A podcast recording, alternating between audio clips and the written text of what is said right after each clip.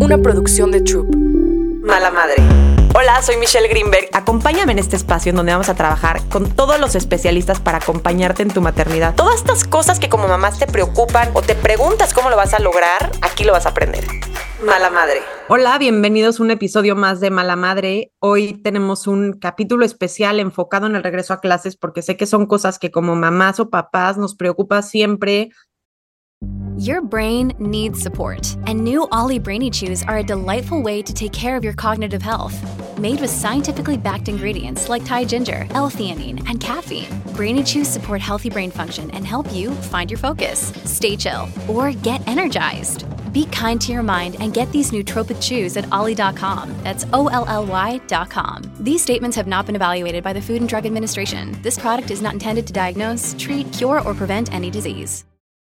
Estar listos, que nuestros hijos estén listos, cómo saber a lo nuevo que nos vamos a enfrentar, si va a cambiar nuestra dinámica familiar. Y hoy tengo a Machi Guerrero con nosotros, que para mí es la defensora número uno de la infancia, de los buenos tratos y em, de transmitir paz a las mamás y a los papás que estamos tratando de hacer lo mejor, que estamos tratando de hacer las cosas bien, con amor, entendiendo las necesidades y las emociones de nuestros hijos y hacer un cambio en el mundo de venir de generaciones pasadas donde la crianza era otro rollo. Machi, platícanos un poco de ti, bienvenida y millones de gracias por estar aquí. Michelle, gracias, qué bonita presentación. ¿Sabes qué? Me, me hace muy feliz que lo hayas dicho de esta manera porque trato de cuidar mucho el cómo se sienten las mamás y los papás. O sea, hay demasiadas cuentas de crianza, demasiada gente hablando de crianza y creo que a veces lo que falla es esto, ¿no? Como siempre levantar eh, y señalar a los papás como los culpables y hacerlos sentir eh, cucarachas, ¿no? Y no es mi intención en lo absoluto, sino entender que estamos en, en un proceso de desaprender y aprender. Y bueno, yo feliz de estar acá contigo, te agradezco muchísimo. Cuento un poquito de mí. Soy psicóloga, soy mamá también de dos, tienen ocho y seis años. Eh, tengo formación en apego, en trauma, en desarrollo de la infancia y pues todo eso me ha permitido hablar de buenos tratos en la infancia, defenderlos y bueno, acompañar a familias. Pues gracias por acompañarnos en este episodio especial que hay como mucha carnita por sacar, pero quiero hablar específicamente de pues desde bebés, niños que están en edad escolar, porque hay niños que entran a guarderías desde muy, muy pequeñitos, este, algunos por necesidad, algunos por gustos de las mamás, eso ya será cuestión de cada familia, pero quiero darles tips a lo largo de este episodio para que sepan cómo estar tranquilos en este proceso de adaptación, porque es adaptación para los papás, para los niños, una vez que se toma la decisión de entrar a la escuela. Entonces, quiero abrir un poquito el tema, Machi, preguntándote ¿Cómo eliges la, la mejor escuela, la mejor guardería, el mejor lugar a donde van a ir tus hijos? Mira, dicen que la mejor es la que está cerquita de tu casa, porque ya sabes que el estrés, yo hablaba ayer con una amiga, decía, ¿cuánto estrés me provoca la vida escolar? De verdad, o sea, yo en las vacaciones estoy feliz, digo, ya sé que, ay, que se hace con los niños, hay que este, planear todo eso, pero como la vida escolar de prepárate el lunch, el uniforme que esté listo, limpio, que desmañánate a las cinco y media de la mañana para que estén listos, ¿sabes? Entonces, que esté cerca creo que reduce un poco ese estrés.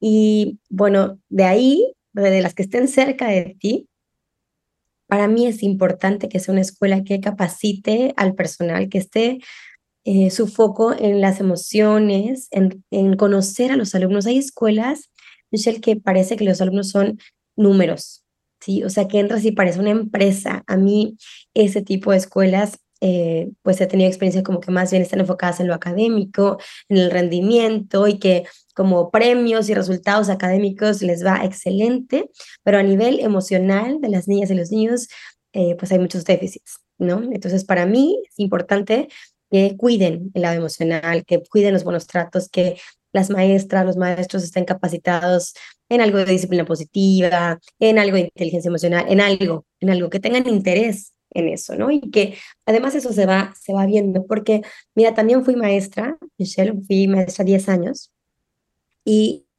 me di cuenta que lo que te vende una escuela no es lo que en realidad pasa por dentro, ¿no? Porque creo que depende de la maestra que te toca.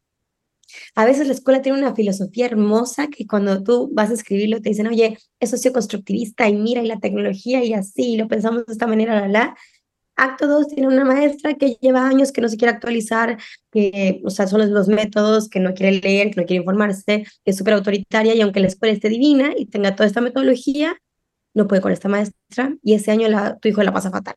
Pero el siguiente la pasa divino porque hay otra. Entonces creo que más que la escuela, que claro que tiene que ver cómo permea desde arriba para abajo, eh, por eso yo hablo de la capacitación a maestros, porque si no, te toca la suerte de es el maestro que te toca ese año en esa escuela que elegiste. ¿Te ha pasado?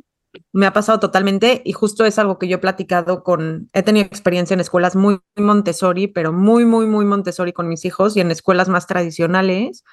Y yo como lo he vivido, siento que definitivamente la maestra es súper importante, pero creo que tal vez en una filosofía Montessori la maestra define mucho más el aprendizaje de tus hijos, si crea un vínculo con él, si no, si le da la presentación, que en un método más tradicional donde tal vez todos están expuestos al mismo material.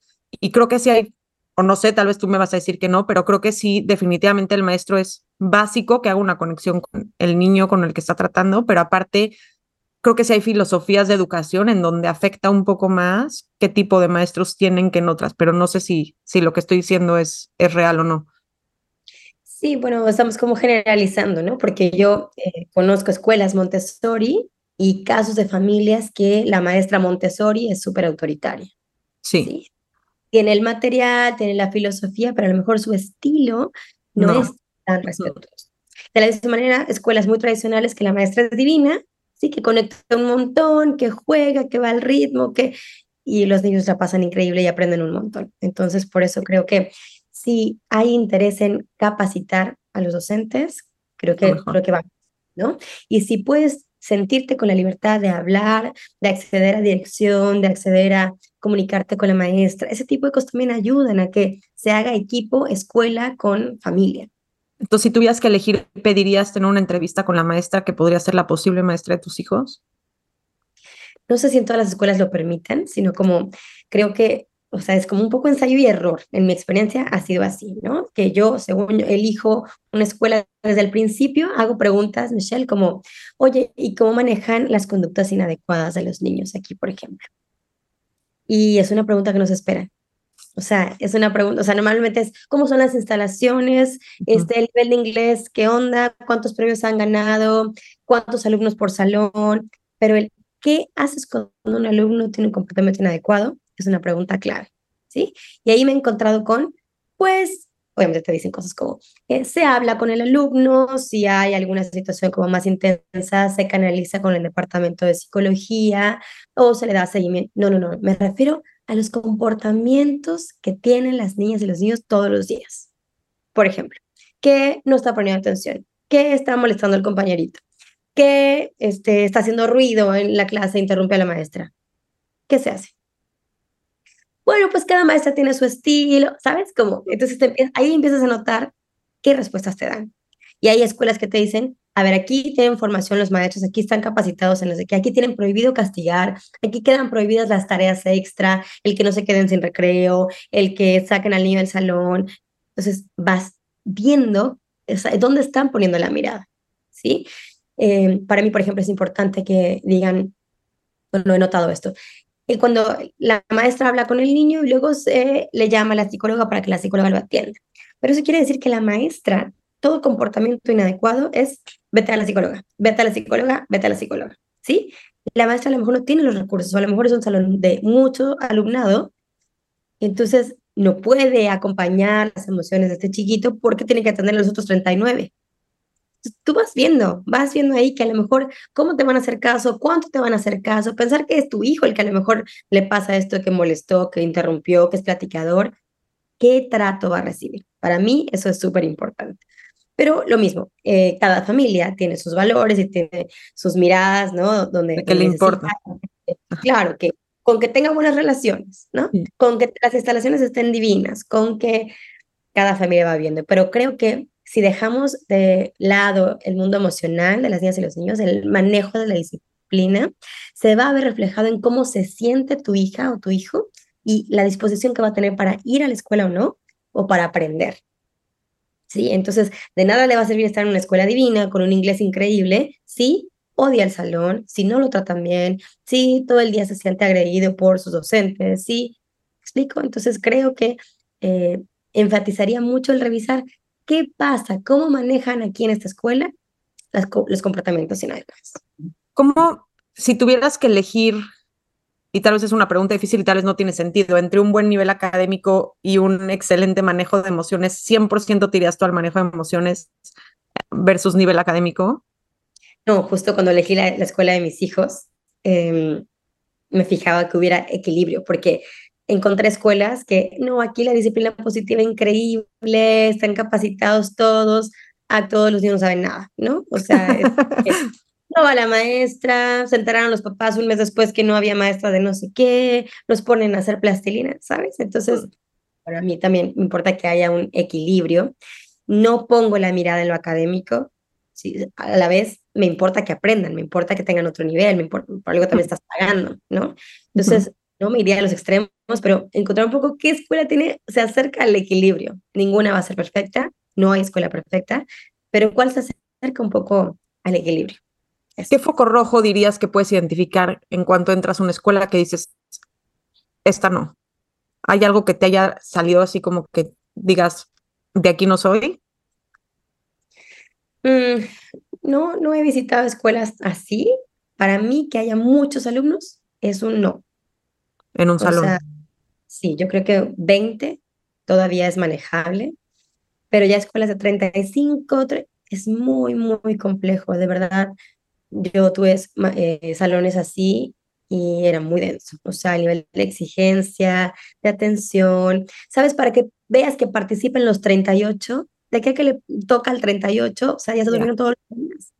Entonces, para mí un no, para realmente que la maestra conozca a mi hijo, eh, es que sea, sean menos alumnos. Ese, ese es uno. Este, otra, que cuando vas a la escuela se siente un ambiente cálido, que los niños estén disfrutando, felices, que haya supervisión. ¿sí? A veces he entrado a escuelas donde están en el descanso y las maestras están como todas eh, pasándola bien como amigas, ¿no? Acá, que eso está increíble, pero y los niños que, que están ahí donde pasan accidentes o bullying o no sé, estas cosas, ¿no? Que, que no te das cuenta. Eh, esto, como observo mucho qué carita tienen las niñas y los niños, qué, qué, qué les está pasando, ¿Cómo, cómo se siente el ambiente ahí relajado, tenso, escucho gritos, en los salones escucho o veo, ¿no? Como niños castigados, niños premiados. En el, pizarrón están anotados Juan, Pedro, Marianita, que no van a salir al descanso, el semáforo de la conducta si es rojo, verde. O sea, todas esas cosas que están pegadas en el salón o que se ven en el salón, me habla de cómo están manejando la disciplina también ahí. Eso creo que es súper importante y a veces no nos fijamos en esas cositas porque como que das por hecho que la escuela lo maneja a su forma y dices, bueno, pues ya que ellos le hagan eh, lo que tengan que hacer como lo tengan que hacer y de repente llega tu hijo a la casa y te dice, es que hoy me dejaron sin recreo y, o sea, te, te, ¿no? Como que dices, no, espérame tantito, ¿qué está pasando en esa escuela? Pero por eso creo que es importante tomarse el tiempo de elegir una escuela que vaya de acuerdo a, pues, tu forma de educar, como dices, a que esté cerca de tu casa, porque si no, los traslados son una locura, los niños salen con hambre, salen cansados de la escuela, no quieren estar en el coche o en el camión, si es que tienen camión horas saliendo de la escuela, quieren que sea un trayecto rápido donde puedan llegar a comer, a sentirse a gusto. Entonces...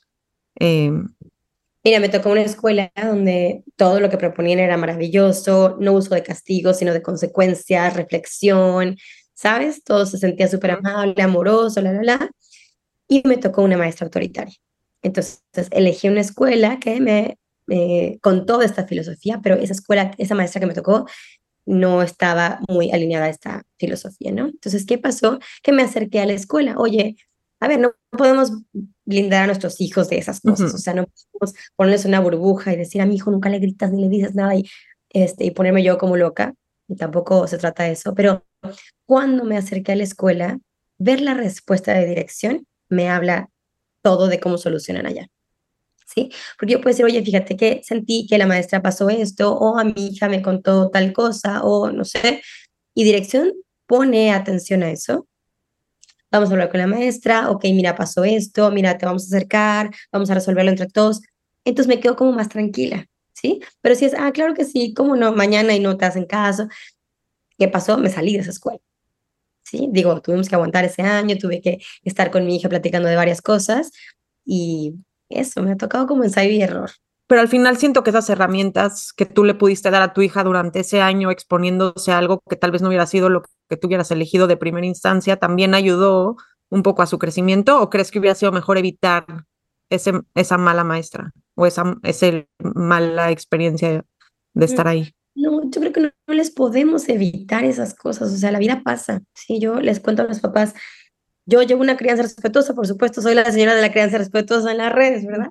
Y eh, la vida pasa, Michelle. O sea, mi hija eh, tiene asma, ¿ok? Ha estado hospitalizada a nivel eh, terapia intensiva, le pasó una pandemia, le pasó el divorcio de sus papás, le, le pasaron 10.500 cosas que la llevan a ser como sensible, como a despertar ansiedad, como a muchas cosas que dices, ¿por qué reaccionas así si llevo una crianza respetuosa? Porque la vida pasa. ¿sí? sí. Entonces, bueno, mi hija tuvo que lidiar con esta maestra y alguna, así tenía como cuatro años Michelle y le dijo algo como, eh, tienes que aprender a, tratar bien a los niños, Miss. Y tenía cuatro años, ¿sí? Entonces, que ella sepa que no es adecuado castigar, que ella sepa que le puede decir a la maestra, me puedes decir las cosas hablando, no gritando, yo entiendo si, si no me gritas. Que pueda contestar de esa manera, o sea, que le des herramientas, ¿no? Si tiene algunos ah, compañeros que, que, no sé, la molestan o algo de esto, ¿qué puedes hacer también tú? Sabes, me he encontrado con papás, con mamás, con niños que me cuentan, es que le tuve que pegar de regreso porque si no mi mamá me dijo que si yo no le pego, ella me va a pegar. ¿Sabes? Lo típico de eh, pégale si te pegan. Eso. Y entonces los chiquitos no saben qué hacer, cómo manejar esto, entender que las niñas y los niños tienen eh, pocas habilidades sociales, que las están desarrollando, que necesitan aprenderlas y el pégale si te pegan, no estás desarrollando ninguna habilidad, ¿no? Entonces, yo esperaría que los adultos que están a cargo, mientras yo no estoy a cargo, desarrollen esas habilidades, que tengan la capacidad de gestionar esos conflictos también. Entonces, bueno, en tu, en tu pregunta de la fortaleció o mejor lo hubiera evitado, pues me hubiera gustado evitarlo, ¿sí? Pero si ya lo vivió, ahora sabe o puede reconocer cuando una maestra es bien tratante, cuando no lo es, qué puede hacer, cómo puede acercarse conmigo y cómo lo podemos platicar y cómo, bueno, no le gustó su experiencia, pero acá se sintió escuchada, validada, qué cosas, qué estrategias podemos hacer mañana. Bueno, mira, esta maestra parece que la pasa mal cuando todos los alumnos platican, entonces vamos a ayudar a esta maestra, vamos a poner atención, vamos a, ¿no? ¿Sabes? Como estas cosas. Y así pasamos el año, tampoco fue mortal, pues, ¿no? Entonces de todo se aprende. Sí, estoy completamente de acuerdo que de todo se aprende y como papás también estamos aprendiendo, ¿no? Porque te enfrentas a situaciones nuevas todos los días que a veces dices, bueno, ¿y, qué hago? ¿Y cómo le hago? Justo en esta pregunta es como mi hijo, mi bebé, mi hijo grande, no sé, va a ir por primera vez a la escuela. ¿Cómo lo preparo? ¿Cómo, ¿Cómo le explico que va a ir a un lugar en donde yo no voy a estar con él todo el tiempo, en donde lo voy a dejar un ratito, pero sí voy a regresar por él? Em, yo me acuerdo que al principio cuando uno de mis chiquitos entró a la escuela, como que no entendía que yo iba a regresar. Entonces era difícil explicarle hasta que se nos ocurrió hacerle como un horario sin horas, en donde decía, primero vas a lunch, luego vas a, no sé, deportes, juego, recreo, viene mamá, ¿no? Entonces como las actividades que se hacían a lo largo del día que le hacía entender la temporalidad de en qué momento yo iba a regresar por él y entonces eso ya como que le dio paz de ver como en un papel escrito después de qué actividades mamá iba a regresar por él y probablemente después de un par de semanas o de días, no me acuerdo, entendió que yo sí regresaba por él, o sea, que sí iba a ir por él siempre que lo dejara en la escuela, ¿no? Entonces, ¿cómo, ¿cómo preparas a los niños ante esta separación? Que hay escuelas que lo hacen más gradual, que vas unas horas, al principio tal vez tú vas con el niño un ratito y luego dejas de ir o luego vas solito, o sea, como que cada escuela tiene su proceso diferente de adaptación, pero independientemente del proceso de adaptación, ¿cómo preparas a tu hijo para explicarle que va a ir a una escuela y que ahí va a pasar unas horas al día? Mira, yo capacito varios maternales y, kinders y algo que hemos encontrado que funciona y que es muy lindo es que las familias se llevan la foto de la maestra. Entonces tú se la muestras a tu hijo y le dices, cuando yo no esté, ella te va a cuidar. ¿Sí? Y se llama tu maestra Gaby. Entonces, cuando tú quieres ir al baño, le dices, Gaby, quiero ir al baño, no sé qué. No. O Gaby, no me siento bien, Gaby, extraño a mi mamá, Gaby, no sé, esto, ¿ya? Entonces, le vas a contar, otra cosa que puedes hacer es historia social, esto es de Conscious Discipline. Entonces, eh, con dibujos, con imágenes, le dices, mira, nos despertamos, desayunamos, nos subimos al coche, todo con dibujos, ¿no? Pasitos. Te vas a quedar en esa escuela, en esa escuela vas a jugar, pintar, no sé, todo lo que vayan a hacer, vas a tomar tu lunch, que lo vamos a elegir, y después cuando llegue, es, cuando pase este lunch o esto que dijiste como en, en, en actividades, yo voy a regresar por ti. Como te ha pasado cuando, ¿te acuerdas que te quedas con papá y yo me voy a la plaza y luego regreso? Así. Como cuando te he dejado con la abuela y luego regreso, así. Te quedas un momentito ahí y yo voy a regresar por ti. Entonces vamos a practicar, ¿dale? Y tú practicas en la casa eso lo dejas en la habitación, ¿no? Bueno, adiós, señora, adiós, mi, no sé qué, se va a quedar Juliancito, listo, bye. Y que se queden así unos minutitos, no sé qué, y regresa otra vez, ya regresé. Así lo vamos a hacer. Entonces, con dibujos puede imaginarse, y si son dibujos reales, mejor, la foto de la escuela, la foto de su salón, la foto de la maestra, la foto, todo lo que le ayude a acercarse a ese momento. Si lo puedes practicar, jugar con los muñequitos que tenga, todo eso le va a ayudar eh, a procesar mejor esta situación. Y lo mismo que ojalá la escuela tenga un periodo de adaptación, aunque hay escuelas que, por ejemplo, tenemos periodo de adaptación, dos días los niños se van una hora antes, ¿no? Y hay niños que necesitan un mes. Sí. ¿sí? Hay niños que necesitan todo el kinder y todo el kinder lloran. Entonces va a depender no solamente de, de esas estrategias, sino de cómo se sienta el niño con esta persona con la que se queda. ¿Qué calidad de vínculo tiene contigo? También va a ser muy importante que te despidas siempre, que no digas, adiós, mis, ya está distraído, bye, bye, bye, vaya, me escondo y me voy. No, porque te le desapareces y eso es mucho más angustiante. Hay que decirle, ya me voy, aunque se quede llorando, lo importante es que ese llanto pare al poco tiempo. ¿Sí? Que puedas estar en contacto, particularmente en maternal, esto, que son muy chiquititos, que la maestra pueda decirte, ya está tranquilo, ya dejó de llorar, ya está jugando. O sea, es esperado que cuando se separe de ti llore y proteste. Lo importante es que después pueda estabilizarse que tenga esta maestra, estos maestros, los recursos, la capacidad, la habilidad para regularlo. ¿Y eso está en los maestros, regularlo, o, o puede ser una señal de que tal vez tu hijo no estaba listo para ir? Pueden ser las dos, ¿sí? A eso iba. Si tu hijo lo dejas llorando y se queda llorando una hora y dos horas y, todo el día lloró, no, entonces no, esa no, eh, o sea, tienes que ir por él. Entonces, si tú piensas, bueno, a partir de 28 de agosto, yo ya tengo mi mañana libre y ya voy, y tu hijo no está listo, está muy chiquitito y la pasa muy mal, la vas a pasar muy mal, él también, y todo va a ser la historia eterna. Entonces, como mentalizarnos en la medida de lo posible a esto. Si tu hijo está llorando todo el día, mucho tiempo, tienes que regresar por él. Look, Bumble knows you're exhausted by dating. All the must not take yourself too seriously and 6-1 since that matters. And What do I even say other than hey? well, that's why they're introducing an all new Bumble with exciting features to make compatibility easier, starting the chat better, and dating safer. They've changed, so you don't have to. Download the new Bumble now. Sí, yo sensibilizo a las escuelas a esto. Es esperado que el niño llore al separarse, pero después tiene que calmarse. Si este niño no se calma, hay que hablarle a los papás que vengan por él. No tiene que ser una tortura a la escuela. ¿sí? Entonces, si esto pasa una semana, que nada más se puede quedar una hora, luego una hora y media, luego dos horas, luego, no sé, esto, ¿no? entendiendo que cada chiquito va a necesitar cosas diferentes. Por eso, si tienes un salón de 30, ¿cómo vas a sostener un periodo de adaptación de 30? No puedes. No, es imposible. Entonces, por eso es una red flag, una escuela con mucho alumnado. Este, bueno, un poco eso. Entonces, si tu hijo le cuesta una semana llorar, pero ya la siguiente semana empieza otra vez a, bueno, ya se extendió y aguantó tres horas, era nada más un periodo de adaptación, pero si es todo el tiempo, todo el mes, es así de fatal, es, no está listo. no está listo, porque eso se va a extender todo el año. Y no tiene que ver con la escuela necesariamente, a veces es el niño que no estaba listo.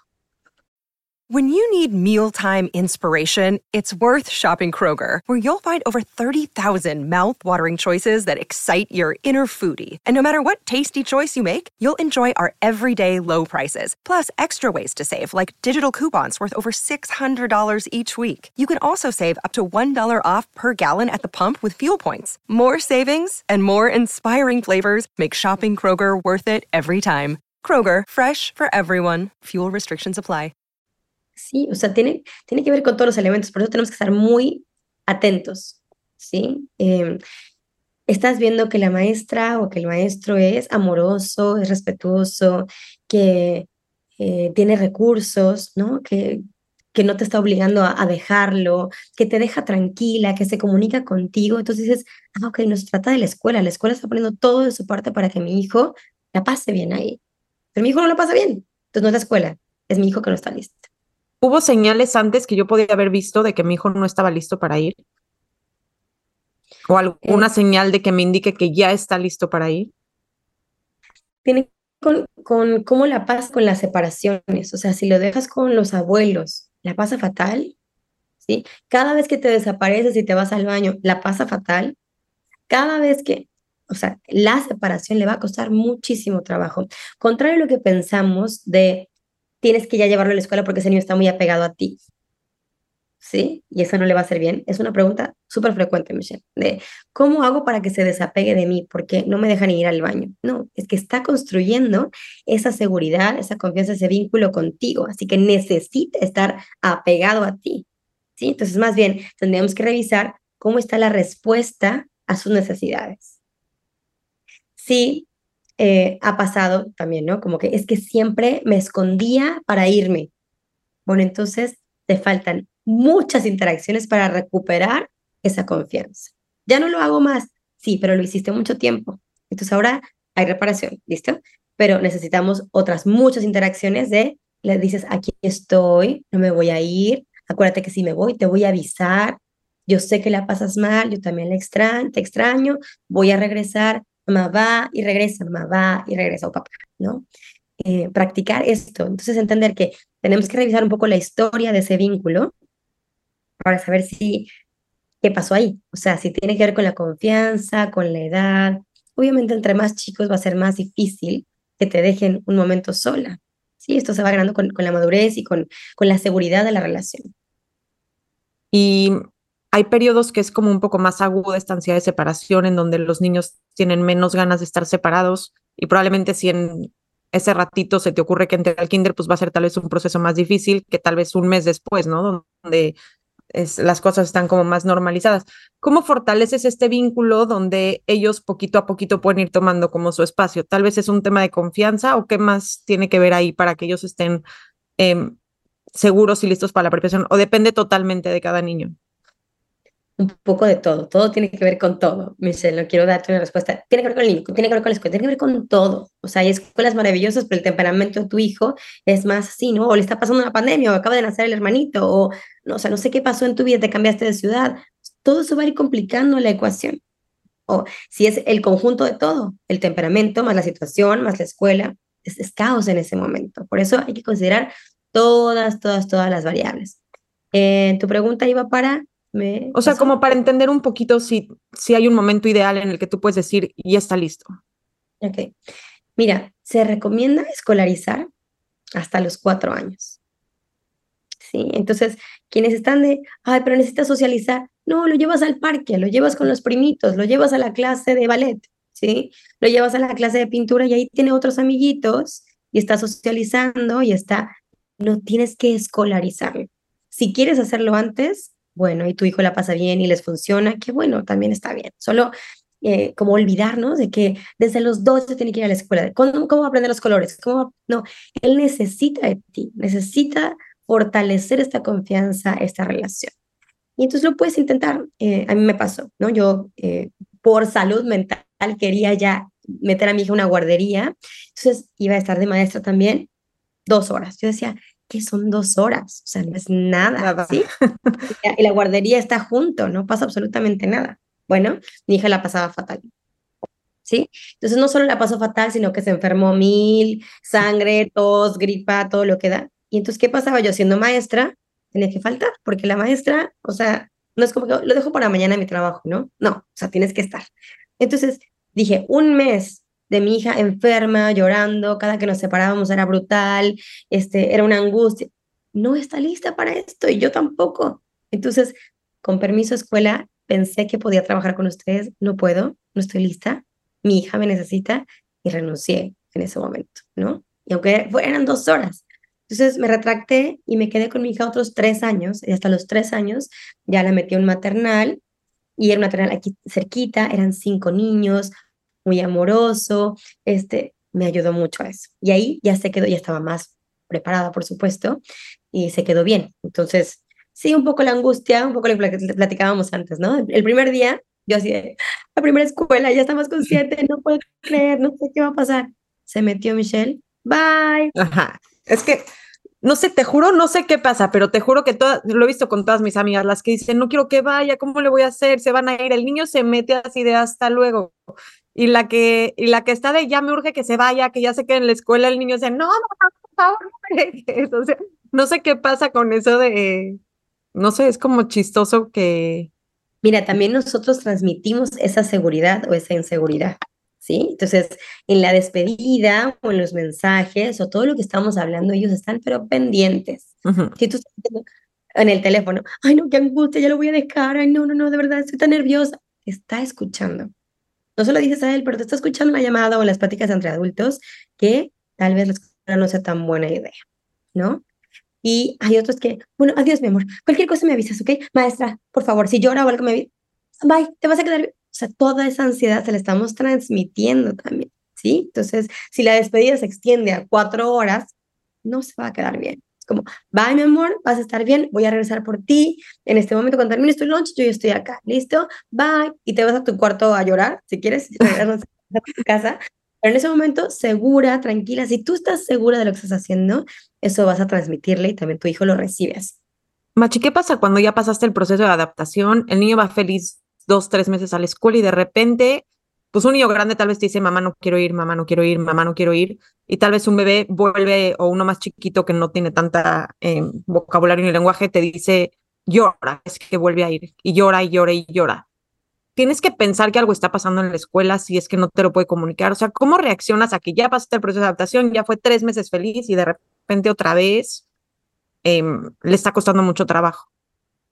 A veces tiene que ver con eh, las vacaciones, ¿no? O sea, estaba tres meses increíble, pero vienen las vacaciones de diciembre y en enero otra vez es otro periodo de adaptación porque estuvo dos semanas en casa, eh, pasa en Semana Santa, pasan estas cosas o a lo mejor sí pasó algo. Todo, eh, por eso tiene que ver, analizar, oye, maestra, comunicarte con tu maestra, ¿no? Veo que le cuesta trabajo, pasó algo, este, la pasa bien en el salón, ¿cómo estuvo hoy? ¿Me lo puedes comunicar? ¿Me lo puedes escribir? No sé por qué no quiere venir, no sé qué está pasando, llora intensamente, si puedes platicar con tu hijo, que te diga, juega con él a la escuelita, ¿sí? A veces ahí empiezan, te sientas, te callas. Ah, dices, esa es la maestra. ¿Sí? Entonces, ¿qué te puedo decir? Eh, hay que revisar, ay, ¿será que fue porque el papá viajó? ¿Será que fue porque hay un niño nuevo? ¿Será que fue porque le cambiaron a la maestra y no nos habían avisado? ¿Será que fueron las vacaciones? Eh, ¿Será que no está durmiendo bien? Entonces, no es que odie la escuela, sino que le está costando mucho trabajo levantarse, que le falta sueño. Será, o sea, hay tantas, tantas variables que hay que considerarlas todas en lo posible, ¿no? Por eso la idea es comunicarte siempre con la escuela. Está pasando esto, ¿cómo nos ayudamos? Puedo quedarme un poquito más en la entrada, puedo venir un poco antes, puedes comunicar, nada de eso, pero puedes comunicarme cómo va. Eh, ¿Quieres contarme qué pasa en el salón, quieres contarme qué observas que yo puedo también hacer en casa, quieres que te cuente qué me funciona en casa cuando se pone de esta manera, ¿sabes? O sea, creo que el equipo casa y escuela es clave. Sí. ¿Y, ¿Y qué podemos hacer ahorita que los niños que ya fueron un año a la escuela regresan a la escuela ahorita? Misma escuela, escuela diferente. misma preparación, otra vez eh, toda la parte visual de explicarles cómo va a ser la rutina. Algunos días antes les anticipamos, oye, va a llegar, no sé, en les ponemos tal vez un calendario y tachas los días, en cinco días regresas a la escuela. ¿Te acuerdas que el año pasado fuiste con mis X, ahorita vas a entrar a otro salón? O sea, ¿cómo preparas para el regreso después de este break tan grande que son las vacaciones de verano y tienen que retomar un año nuevo, una escuela nueva, misma escuela, niños nuevos, compañeritos, o sea, como que ahí... Ajá, todo cambia. Sí, hablamos siempre en crianza respetuosa de una herramienta que se llama anticipación. Entonces, no es solamente una noche antes de decirle ya vas a ir a la escuela, listo, sino, por ejemplo, que te acompañe a comprar los libros, que elija su mochila, que elija su no sé qué, que los etiquete, o sea, todo eso lo va preparando mentalmente de ya viene el día, ¿no? Porque está viendo esto. Si vas a la escuela a pagar la inscripción, si vas a la escuela a comprar, no sé qué, que te acompañe para que vea otra vez cómo se ve la escuela vacía, cómo se ve la escuela con alumnos, cómo ya se está acercando el día también, eh, una semana antes, por favor, cuidar el sueño, tú lo sabes mejor que nadie, cuidar el sueño, si en vacaciones se desvelaban eternamente y ahora, ¿no? Empezar a retomar. Si se dormía a las 10, empieza a dormirlo a las 9 y luego a las 8 y luego a las 7 para que realmente tengan sus horas completas. Y no sea un, el domingo, un día antes, ¿no? Se duermen a las 7 porque ni se va a dormir a esa hora que vienen acostumbrados a dormirse a las 11 de la noche. Eso tiene que ser con una semana de anticipación ponerles un calendario en la pared para ir tachando los días que se vayan eh, visualizando qué día ya es el día de escuela, ¿sí? De qué hora a qué hora, si ya están, por ejemplo, en primario o algo así, que tienen más noción del tiempo. Eh, todo eso que te ayuda a anticipar la noche antes, preparar los útiles, dejar todo listo, el lunch que también lo puedan preparar. A mí me gusta en el lunch mandarles recaditos, Michelle, así como que te amo, mamá, ¿no? O este, que tengas un bonito día. Entonces, cuando se lo encuentran en el lunch, pues su pedacito como de mí que se lleva, ¿no? Eh, esto, la anticipación va a ser clave. Entonces, desde la preparación de los útiles, el calendario en la pared, una semana antes para que tengan el descanso y los horarios de descanso bien establecidos, la preparación del lunch un día antes, que, que no sea un momento de estrés, sino que, que cómo te gustaría que fuera. Los niños a veces odian la escuela por el nivel de estrés que manejamos en las mañanas. O sea, ya llegan a la escuela. con, párate, vámonos. Llegan a la escuela con nueve regaños. Entre el cuadro, por la zapatos, no, no, tu mochila. Si preparamos todo antes, les vamos a ayudar. Sí, la anticipación yo creo que, que va a ser clave, este, que pongan música al despertarse, algo tranquilo, que en el coche vayan cantando o al caminar vayan haciendo algún juego, como que a ver, ¿dónde encuentras un coche rojo? Y no, ¿sabes? Algo que te permita conectar y que la pasen bien, eso va a ser el proceso más digerible. ¿Crees que la escuela es la primera separación más fuerte de los papás? Sí, ¿no? Sí, eso es, es el lugar donde pasan más horas. Sí, pasan muchas horas. Sí, además son muchos estímulos, o sea, es un lugar nuevo, una persona, un cuidador nuevo, al que tienen que adaptarse. Otra cosa que, que digo mucho en las capacitaciones de maternales y demás es, por ejemplo, chiquitos que les cuesta mucho trabajo eh, esta separación, que se desregulan con facilidad, pero que el año pasado construyeron un vínculo con la Miss Gaby, ¿sí? Y este año les toca a Miss Mariana. Bueno, que Miss Gaby se acerque a regularlo otra vez porque ya tiene esa confianza. Entonces, un error que cometen las guarderías, acá de México, es que les cambian al cuidador cada cierto tiempo, justo que para que no se apeguen al cuidador. Error. El niño necesita saber que hay alguien seguro que ya conoce, que ya lo lee, él también lee a, esta, a este adulto, y eso genera seguridad. Pero si cada seis meses te cambio de pareja, pues sí. si cada seis meses, o sea, adaptarte a la nueva. Sí, Claro, claro. Entonces, también esto, si nos están escuchando las escuelas acá, eh, mantener al, al, que regula, mantener a la persona que, que además no, no los 20 niños van a necesitar eso. Son uno o dos que la pasan muy mal. Entonces, ayudarlos con las personas que ya los conocen y que lo saben regular. a mí en la escuela que iban mis hijos, que era Montessori, eran tres años en el mismo salón, normalmente con la misma guía y con los mismos amigos, pero por ejemplo en casa de niños estaban tres años y de repente pasaban a taller y separaban a los amigos de que uno en cada salón y yo decía, no puede ser, o sea, no entiendo cómo los mantienes tres años juntos, que hacen hermanos, porque se vuelven hermanitos a esa edad y de repente pones a uno en cada salón, ¿por qué? O sea, no, no, no entendía la, la razón de hacer ese tipo de cosas, que entiendo que tal vez de guía tienen que cambiar por el año, por lo, pero los amigos, ¿por qué? O sea, si hicieron este vínculo con alguien, pues manténlo, ¿no? Claro, son estas cosas que los adultos no pensamos, ¿no? O sea, que tanto, por eso creo que tiene que ser personalizado. A ver, este grupo funciona muy bien con esta maestra, y si lo mantenemos, ¿no? Sí va a estar mejor. Les puede ayudar. Ahora también las escuelas que esto ya es muy estructurado y que te toca tres años a la misma maestra y la maestra fue fatal, que tortura tres años a ver qué sí, sí, sí. a ir mal con la misma maestra. Entonces, otra vez tiene que ver, ¿funciona así? ¿Le funciona a este niño? ¿Le funciona a este grupo? Está, ser flexibles en ese sentido nos va a ayudar.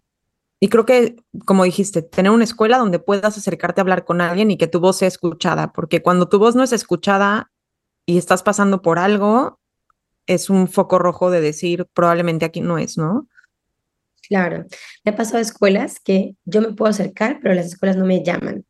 Sí. O sea, a mí me gustaría que me dijeran, a ver, cita cada, no sé, bimestre, trimestre, semestre, si quieres, de, mira, tu hijo es, tu hijo va, a tu hijo le cuesta, tal. Pero estaba en escuelas donde nada, nunca te llaman. Entonces, eh, yo tenía que buscar mucho. Puedo hacer una cita, quiero saber nada más cómo va, todo está bien, necesitan algo de mí. Pero ¿cómo va de qué o qué? sí. Eh, o sea, quiero saber si está bien socialmente, sus amigos. o sea, y la escuela te dice, pero ¿cómo va de qué? Pues va bien, si no ya te hubiéramos hablado, ¿no? Claro, pero uno quiere saber si, si en algo podemos hacer mejor, o si queremos cooperar, o no. Este, entonces acercarte, acercarte también tú. Eh, otra vez, el equipo, escuela y maestros, porque digo escuela y, familia, a veces responsabilizamos todo a la escuela, ¿sí? ¿Por qué no me dejan así? Porque, bueno, también nosotros elegimos esa escuela. Entonces, ¿dónde está tu parte? Tú también estás buscando esto, tú también estás asesorando, tú también... Y los papás llegan muchas veces con quejas nada más a la escuela. ¿Por qué no lo hacen? ¿Por qué? ¿Y por qué no llegamos con propuestas? ¿No? Eso sería mucho más amistoso para toda la comunidad. Entonces, oye, mira, veo que está difícil esta parte, se me ocurrió que podíamos solucionarlo así, tal vez no lo habían pensado y tal vez esto les ayuda a los niños. Este, ¿Qué tal que eh, vi lo del semáforo de la conducta en el salón? Fíjate que desde la crianza respetuosa no se maneja esto, pero otras estrategias de disciplina son estas. Y no, ¿cómo es posible que esta maestra no esté capacitada para...? Sí, también ese abordaje eh, puede ser respetuoso. El equipo, el equipo. Machi, y esto que salen los niños de la escuela y como que salen y a veces dices, no puede ser, yo creo que la pasó muy mal porque se desborda, o sea, llora, te dice, se queja, salen. ¿Qué pasa con este como desborde de emociones cuando salen de la escuela? De repente que los recoges, tú llegas emocionada, feliz, hola mi amor, ¿cómo te fue? Y llega el niño y, ¡ay! ya sabes, como, este, entre que se le juntó el hambre con el cansancio, con todas las emociones que estuvo tal vez guardando en el día y sale contigo y deja ir todo. ¿Cómo lidias con esto que a veces a las mamás nos da frustración porque nos hace pensar que la pasan mal o que, em, que con nosotros está enojado y en la escuela está bien? ¿Cómo lidias con esto que pasa porque pasa?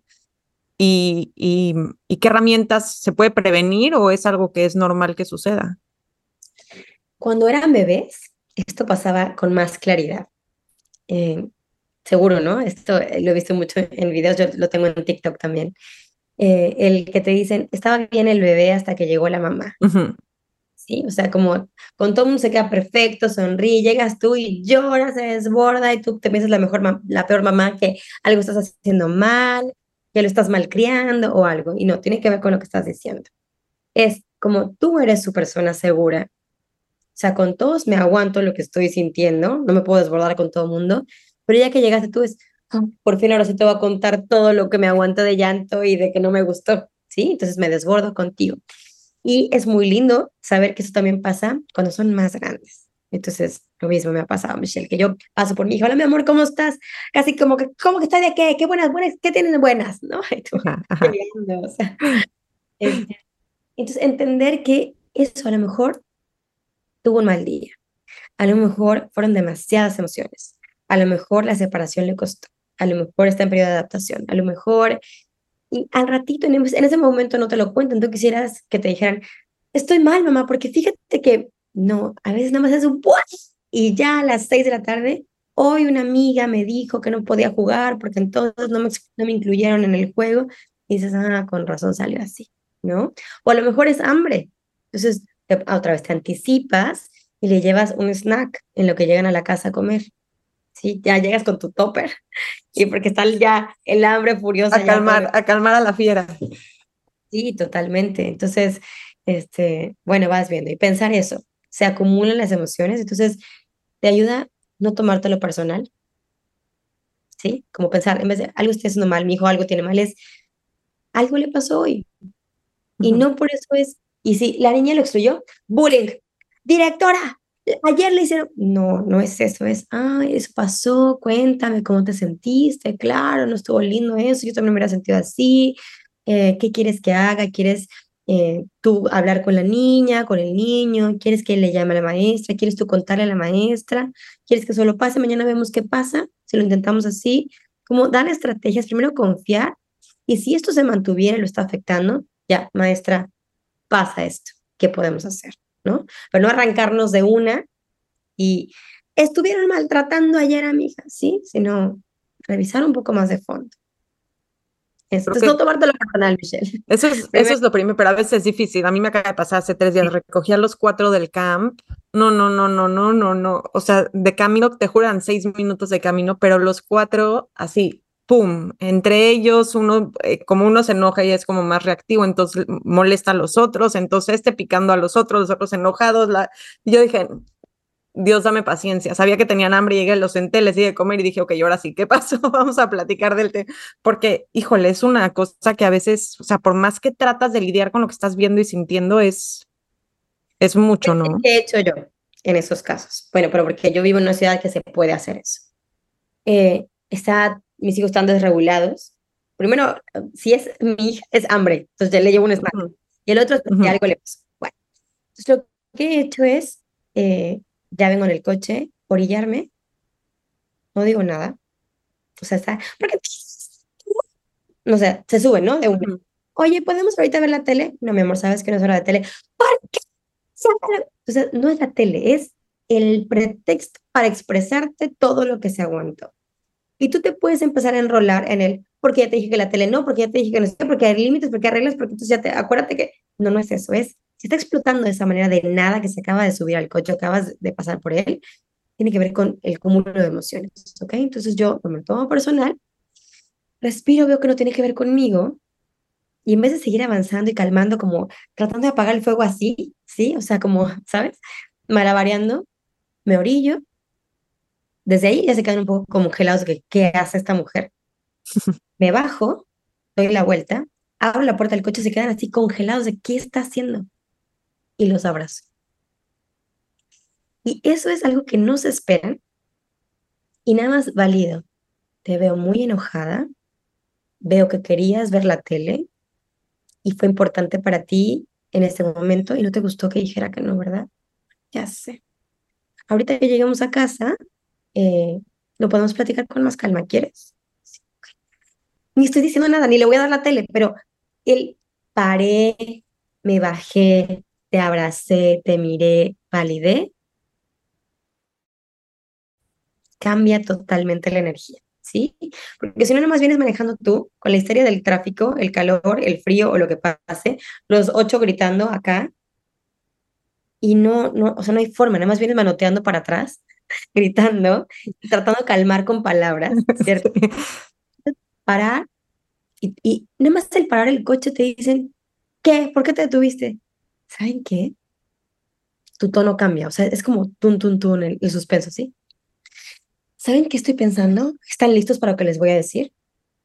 ¿Sí? ¿Estás escuchando, Juan? ¿Estás escuchando? Sí. Ok. Quiero decirles ¿Vieron cuántos gritos estábamos teniendo? ¿Vieron? Todos estaban gritando y así no nos podemos. Me explico este, este cambio de, de tono, en vez de seguir en la, en la reactividad de todo mundo y que tú te unes a ese caos, paras con el coche, con tu tono de voz, con, rompes la dinámica y les haces ver lo que está pasando o los abrazas o los validas o, o algo, algo que a veces he bajado las ventanas, ¿sí? O sea, nada más ese, ese cambio de, de ambiente cambia también el estado emocional. Me encantó. Me encantó, me encantó. Yo estoy preparada, Machi. Tengo, tengo herramientas para lidiar con estos desbordes saliendo de cualquier lugar. Oye, Machi, ¿dónde te encuentran para los cursos que das, las pláticas? Estoy en mi casa. tu dirección, por favor. Este, ok, estoy en Instagram y en Facebook como Psicoeducar MX con PS de psicología, Psicoeducar MX, en TikTok como Machi Guerrero. Y ahí tengo mucha información sobre crianza, sobre berrinches, sobre todas estas cosas que a veces no sabemos qué hacer con las emociones. Y también tengo talleres, a veces en vivo, algunos grabados que pueden tomar. Y bueno, ahí estoy para seguir haciendo comunidad y creando buenos tratos en las familias. Creo que es básico como entender el otro de la moneda que a veces se nos nubla por estar como metidos en la locura de todos los días, ¿no? Total. ¿Hacemos un resumen, Michelle, antes de irnos? Sí. Dale, como para este regreso a clases o inicio de clases. Es em, anticipación, que te acompaña a conocer la escuela, comprar los útiles, preparar la mochila, eso.